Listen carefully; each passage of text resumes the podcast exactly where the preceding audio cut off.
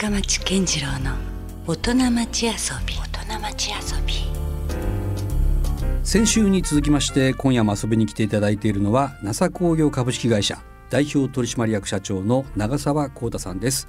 今夜もよろしくお願いします。よろしくお願いします。まあ今夜は、えーちょっと遊び心みたいなところをねおはい伺いしたいと思ってますけども、とはいえまず、えー今週聞いた方に NASA 工業っていうのは一体何の会社なのかということをもう一回ちょっとおさらいをすると基本的には、えー板金の加工製品といったらいいんですかね。そうですね。うんはい。で具体的にはどういうものがあるんでしたっけ？例えば製品の中には。はい。例えば、えー皆さんの一番お目にかかるところでは、うんエスカレーターのパネルですとか照明器具ですね、博多駅についてるのって全部実はえー私どもの製品ですそ。れすごいですよね。これあのエスカレーターそのものは別に NASA 工業の製品ではないんですか？そうですね。でもなんかあのスケルトンエスカレーターというはい。ものがえー経済産業大臣賞を受賞したと聞いてるんですけど、ああ、それはですね、うんあのーコンテスト用に作ったちっちゃなミニチュアなんですけれどもあ、ミニチュア？はい。うんそれはそれでコンテスト用うん。としてあって、あの非売品なんですね。なるほど。えそれは実際に動くエスカレーターなんですか？ミニチュアと言いながら。あの手で回して動くやつですね。はい。でもその部品はかなりリアルな部品を、まあ、縮小して作っているぐらいな。そうですね。その精密性が求められたということなんですか？そうですね。手でじあの重くなく回すっていうのはかなりの精度がないとできないんですね。おーなるほど、はい。おー。でそれはじゃあそのコンテスト向けにはい。作った製品がまあ賞を受賞したと。そうですね。それもすごいんですけどね、はい。まあ、そういう会社が福岡にあったこと自体もちょっと驚きなんですけれども、えーまあ、先週だとイギリスのロンドンのまあ新幹線はい。の部品とかもねはい。一部それを NASA 工業が手掛けられているということでした。これ会社としては、まあ、先代お父様からのえー企業ですから昭和44年にはい、できまして何年目になるんですかね会社としては。えー今52年目ですね、52年目、はい。そして、えー長澤さんが引き継がれてからは何年？えー約20年20年、はい。まあこれはこれでなかなかなもうね歴史がはい。あるということですよね。えーその、えーまあ、長澤さんなんですけれどもどうなんでしょうか、まあ、かなり遊び心は結構あるとなんか踏んでるんですけどね。はい。こういうだって ね頼まれて作るようなイメージがあった会社なのに頼まれてもないものをはい。作り始めてるわけですよね。そうですね。言ってしまったらね。はい。これは遊び以外の何者でもないでしょうやっぱそうですね。り。うん。ものづくりはもともとやっぱり遊びですよね。やっぱそういう原点はえ。そうですよね。だって僕ら子供の頃からで思い出すとあの、まあ、まだそんなにおもちゃなんかも充実してない中ね。えはい。でなんかいろんなガラクタを持ってきては、はい。勝手に想像したりしてましたもんねいろんなものに。ね。生地作ったりとか。そうそうそう、はい。う。んそれの延長線みたいな。はい。ことなんですかね。えうんえそれをちゃんとお客様向けにうん。正しく作ったものが今のものづくりではないかと思います。これ長澤さん自体もその器用な方なんですか？手先とか私は微妙ですね。微妙微妙です。その職人さんとかには負けますか？絶対負けますね。ああそうなんだ、ねなんかでもほら先週プラモデルとかにはまったとかっていう話もあったじゃないですか、えはい、そのぐらいのレベルじゃダメなんですか？そうですね。私あのプラモデルを説明書を見見ずに作るっていうことはできるんですよね。だからどっちかというと設計それもすご向きなんですけどねはい。ありがとうございます。なかなかだってほらプラモデルとはいえ部品もちゃんと揃ってるとはいえ意外と順番とかはい。間違えたらできなかったりししますはい。そうですね。うん。そういう直感的なものはあるんですね。そうですね。それは3歳の頃から鍛えてますから ありますね。それがじ特に役に立ってないんですか？あのたまに設計やることはあります。おおなるほど。ただやはり社長が本業なんで設計ばっかりやってるとうん誰が経営するんだっていう話になりますので、そっか。やっぱり一応役割分担は必要なんですよね、会社である限りにおいてはね、はい、なるほど、まあ、今夜はその遊び心ということでいくとですねどうでしょう？その長澤さんの中にある遊び、はい。あるいは遊び心っていうことで頭に浮かぶものは何かありますか、そうですね。うん。あの作るプロセスもうん。いろんな工程のメンバーが関わり合いながら作っものを作っていきますそのので板金の中でもやっぱりかなりまだ細かく役割分担があるんですか、そうですね、うん板の形を抜く人それからそれをこう精密に曲げる人、うん。溶接する人色を塗る人、うん。えーそして部品組み込んでも形にしていく人とかいるわけです。最低何人ぐらいいるんですかねワンチーム。ワンチームというか、うん。あのいろんな人いろんな人が関わりながらやるので、チームでやるというよりももう本当に、えー部署がそあのなんて言ったまさにこう分業のようなそうですね、えーセクションが分かれているとはい。いうことなんですね。そうですね、ん。そこが、えーバトンリレーでずっと作っていくみたいな。だから極端なこと言えばその自分が今何を作ってるか分からない状態もあったりするんですか？そうです。そうですよね。だってはい。その部品で言うと、そのパーツだけではなんか意味が分からないものもいっぱいあるわけでしょ？そうですね。おう。はい。それは意外とそんなにあの深く知ってなくても別にそこはちゃんとそのものさえ正確に作れたらはい大丈夫なんですか？作れればいいんですけれども、やっぱり人間生き物ですから何ができるかわからないと面白くないわけですね。いやそうですよね。なのでうん時々そういうのをえー知る機会は作ってます。なるほどはい。今それこそ AI 全盛というかこれからますますそういうこうコンピューターの世界の領域がどんどんどんどんものづくりの世界もどんどんこう侵食してきてますよね。はい。そんな中でその危機感だったりとかいやでもここは人間だろうとかっていう線引きみたいなのってやっぱありますか？そうですね。あの私あるロボットの工場を見せていただく機会がありましてそこで本当にひらめいたんですけど、ロボットを作る技術を持っている会社はあるんですね。うんでロボットにプログラムをする技術を持っている人もいるんですけど、うんその教える中身を持っている人ってやっぱり職人さんたちなんですよね。ああなるほど、うん。例えばロボットに上手な溶接をさせようと思ったらこれは溶接が上手な人でないと教えられないわけです。そういうことか、ええ。うんそういう意味で今からまだ技術者とか職人さんたちうん。えー人間っていうのはまだまだ活躍できるところがあると思いますし。うん。だから要するに0から1へという過程がなかなか AI だと難しいと。そうですね。いう発想も含めてね。はいそういうところなわけですよね。だからこれを繰り返しなさいとかっていうことにはもしかしたら長けてるかもしれないけれども。ね。なるほどね、まあ、そういうところもあるわけですけども。どうですか？日頃から、えー何かこう普通の人とは、まあ、自分で気が付かないかな。なんかこう違うなって視点とかありますか、そうですね、うんう。ん違うまあ遊び心が大きいですよね、うん。あの他の社員のみんなは真面目に、えー、ものを作っているんですけれども、うん。えーたまたまその友達が発送したうん。キャンプ用品を傍らでうん。試作してみたりとかですね、ああまあそれも要はあのオーダーから来た始まった話じゃない、えーそうですね。うん。オーダーの前の段階ですね、えー一緒にこんなものを作っていってみようかとか、はい、あキャンプ周りでいうと結構でもいろいろ確かにこう金属製のものってありそうですけど例えばどういうものがあったんですか？あの今話をしているのは、うん。あの焚き火台とかですね。えらい本格的なとこですね。パーツですね、いきなり、ええそうですね。あの私はソロキャンプとかあまりやらないんですけど今結構テレビとかいでもやもう流行ってますよね、ええ世間的には、はい。うん。であの、まあ、私の高校の時の同級生の、はい。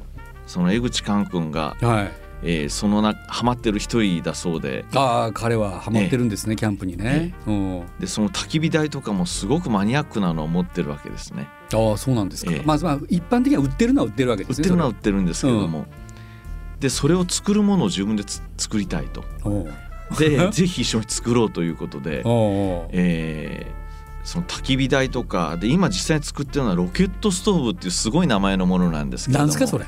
ロケットストーブって。ちょっと飛びそうな勢いですけど、あのなんていうんですかね。L 字型に曲がった筒なんですけれども、うん。そこの曲がった方からうんうん枝とか長い木材を入れていくと延々と中で燃焼して上から炎が出続けるっていう、なんかそれを良さげですね。ええおうおうあのちょっと口で説明するのが難しいんですけれども うん結構ワイルドなあのキャンプ用品で。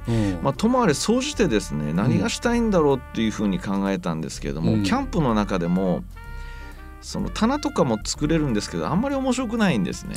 まあ棚？うんそうね。うん。で結局何がしたいんだろうと思ったらやっぱりまあ、男の子っていうのは昔から火遊びが好きなんだなというところに落ち着きまして はい、はい、火遊びできる道具を今からどんどん開発してまあ、その焚き火周りってそうじゃないんですか結局。そうそうですそうです。ね、はい、え例えばどういうことですかその火遊びにまつわるとこで言うとその焚き火台ももちろんそうなんでしょうけど。はい。その焚き火台もすごいこだわり方があって。そのまあそれは売られてないようなものを作ろうとしてるわけですよね。だから一般的には。そうですね、ね、あるものは別に作らなくていいわけですよね。そうですないものを作りたいわけですよ、ね、はい。単に火を燃やすだけではなくて、それがこうどう綺麗に見えるかとか、うん、あるいは畳んだ時にどんな風にかっこよく畳めるかだとか、うん、かなりマニアな世界があるらしいです、ね、かります、えー、はい、そのあたりを極めていこうと。なるほど、はい、あとはまあ安全にこう花火ができるようにですね、うん、大人の火遊びですからあの大火事になってはいけないわけですね。もちろんもちろん。じゃあ安全面それからデザイン性、はい、遊び心、はい、この辺りが盛り込まれているような。そうですね。それってどうなんですか？こんだけ今キャンプブームで言うと売れるんじゃないですか？売れると思います。はい、その辺の目論みもなんかないんですか？ええ、あのまだ今からのところなんですけれども。あまだ制作中。ええ制作中、うん、構想中のところですね。それはどうなんですか？そのあの制作構想中っていうのはどのくらいのこうなんか決めるんですか？期限というか。いつまでにはこれ作るとか。じゃないとほらずるずるいきそうじゃないですか。そうですね、うん、まだそのスケジュールを今立ててる段階で、うん、今何をやってるかというと、うんこの焚き火この火遊びの何が面白いんだろうっていうのをみんなでベクトル合わせてるとこです。そうか。まあまだ本質的なとこですね。そうですね。まあそのデザイン性云々というよりも、ね。はい、何をそこで良しとするかみたいな、えー、何が楽しいのかっていうのがちゃんと分かってないと、うん、形だけできたけど楽しくなかったっていうのは本当に売れませんから。なるほどね、はい、自己満足じゃやっぱダメなんですよね、はい、そのなんかいわゆる。なんかそこでじゃあ皆さんでこうなんですかこう話し合うわけですか？そうですね。火をあの実際に燃やしながらあの私たちの会社は田舎の方で、はい、敷地が広くてその、うん、一部が山にかかってたりするようなとこもあって。お自然に近いんですね。はい、うん、そこの草を私があの昼間借り払ってそこでみんなで実際にキャンプをしてみて、う。ん、実践的に、えー、実践的にやってみてで、うん、その火をくべながら、うん、え何がいいのかっていうのをみんなでビールを飲みながら話して考えるみたいな。えー、でもそれなんか生まれそうですよね。えー、果たしてじゃあ本当にキャンプグッズを作ってる会社がどこまでそのぐらいのステップを踏んでるかですもんね。そうですね。ね。本当に実際やりながらあこういうのがあったらいいよなとかっていうアイデアがもし生まれたらそれはかなりニーズを把握しているということになるかもしれないですよね。共感していただける方がきっといるですよね、はい、そんな爆売れするものじゃないかもしれないけど、えー、爆売れは困りますね。ね、はい、でも一部の人からは熱烈に支持されるものだったりするかもしれないですよね、はい、なるほどね。あじゃあもう全然そういう再現ないですよね。あまりこうジャンル決めてないんですね、はい、こういうなんかもうちょっと商売になるものだけを徹底的に追求しようじゃなくて、ええ、なんかちょっとこう自分が今欲しいものだったりとか、はい、そういうところにも行くわけですね。そうですね、うん、あのまあ、今回もそうなんですけど、うん、いいものを作りたいと思ってる人、たちと一緒にやっぱりいいものを作っていきたいなと思います。あなるほど、はい。うん、それはすごく本質な気がしますけど、うん、そういうのは実際にどうなんですか？職人さんだけで成立するものなんですか？いやそれだけではできないですよね。やっぱり、ね、ええ、いいものをあの欲しがる最初の欲求のところがありますし、うん、まあ、その人たちの思いを知ってあの私たちの会社のビジョンがあるんですけれどもビジョンのキーワードっていうのが、うん、えー、思いに挑むものづくりっていう。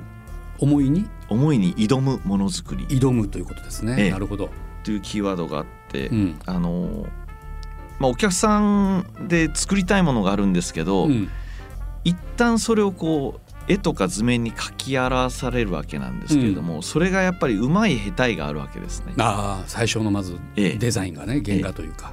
でそれを見て私たちが作るものですから、うん、本当にお客さんが作りたいものを作ってるわけではない場合があるわけです。まあちょっと伝言ゲーム入ってるかもしれないですね。はい。うんうんなので私たちがしないといけないことはやっぱりそのお客さんが本当に作りたいものをそこからこう汲み取って、話の中から汲み取って、本当はこっちが作りたいんじゃないのっていうことを提供できるのが私たち一番の。なんだったら120%で返したいぐらいですよね。そうですそうです。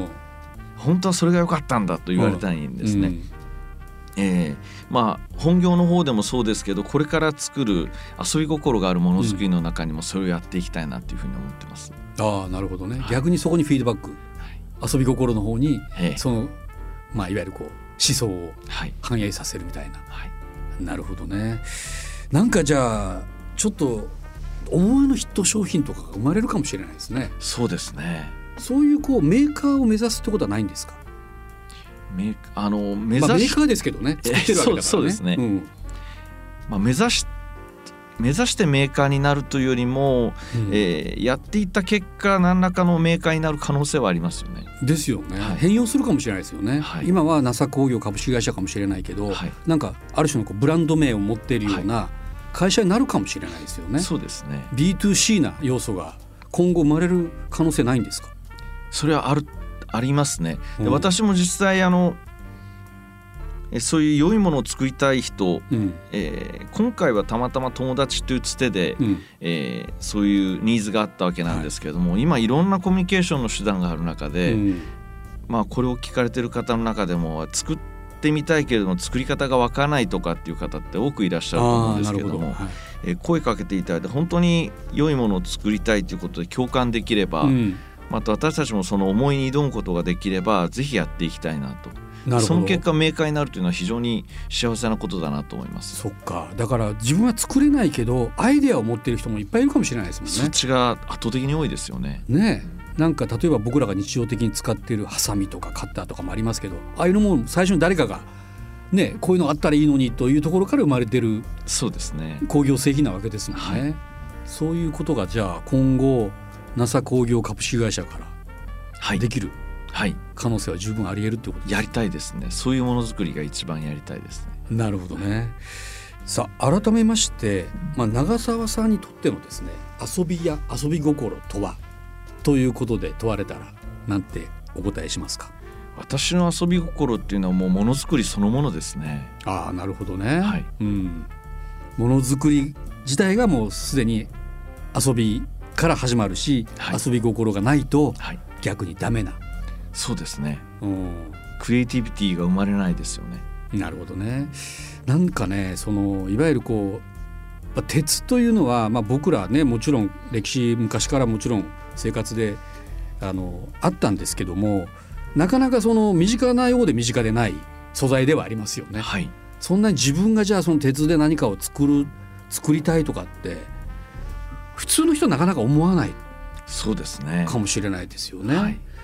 でも考え方によってはやっぱりすごいこう普遍的な素材のような気もするし例えば自分で、まあ、家をじゃあ仮に作ったとした時に、まあ、その門扉みたいなところにねはい。鉄でじゃあなんかこう自分なりの衣装のものを作りたいなっていうことが生まれるかもしれないですし、はい。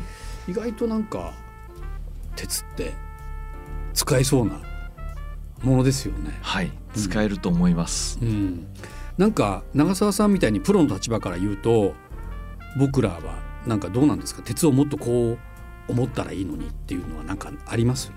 そうですね。うん、あのー木だとうん。昔から皆さんじ自分で作ることに馴染みがあるんですね。犬小屋作ったりだとか、まあ確かににね掘ったり簡単にまだ素材としてははい。DIY しやすいはい。素材かもしれないですね。そうですね。うんまああの反面鉄っていうのはう、ん。曲げるのもペンチ持ってきてようやくちょっとうん。傷をつけれるかぐらいなものなのでいや本当、えーうん。だから皆さん自分で作るっていうアイデアというか、発想そのものがそこで止まってしまうんだと思うんですけれども、うん。え実際こんなにあの薄くて強度が出せて、うん。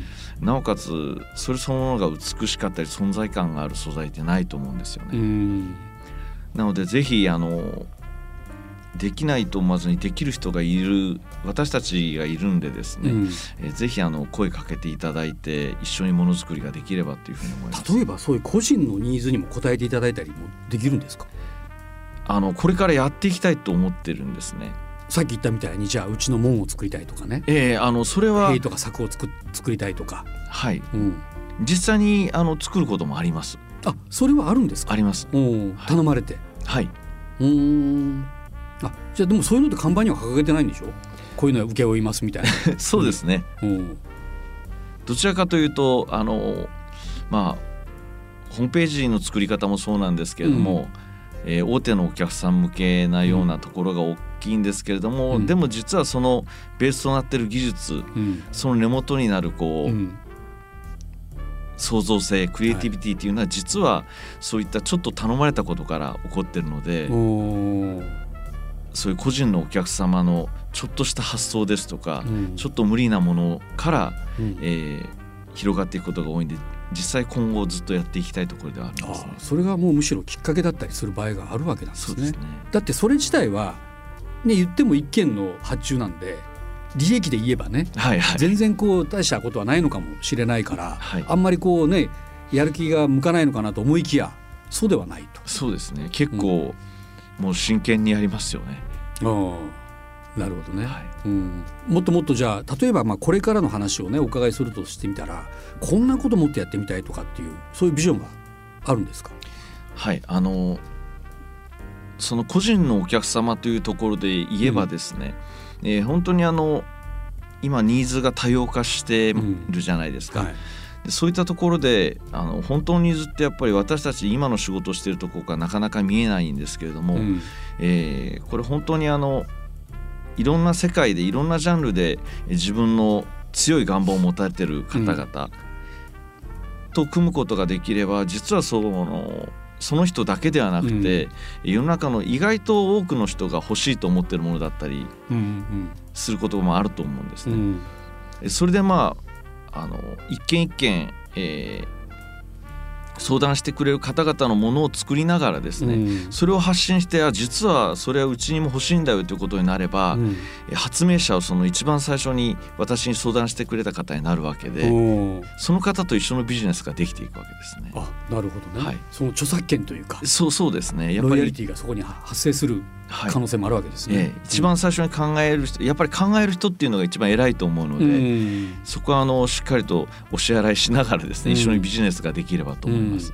うん、わ考えようかななんか。はいぜひ。いやあのなんか僕らってその音楽の世界で言うとね、はい。まあ、いわゆるこうソフトと言われる柔らかいかどなんだったらもう形がないものをずっとこうクリエイトしてきているようなところがあってはい。でもところが実際のじゃあじ僕らが何やってるかというとそこにはミュージシャンがいて楽器がある。で楽器なんかも当然鉄なんかが使われてるものも中にはあるし、はい。もっと言えばそのステージはい。自体もねあの仮組みされるようなステージは鉄で、まあ、作られていたりとかね、はい。そういう意外とあるのはあるんですよね。えええ我々の周りにもね。だからなんかそこに今まで欲しかったけどなかったようなものを見つければいいんですよね。えそうですね。いわゆるかゆいところですね。そうですよね、はい。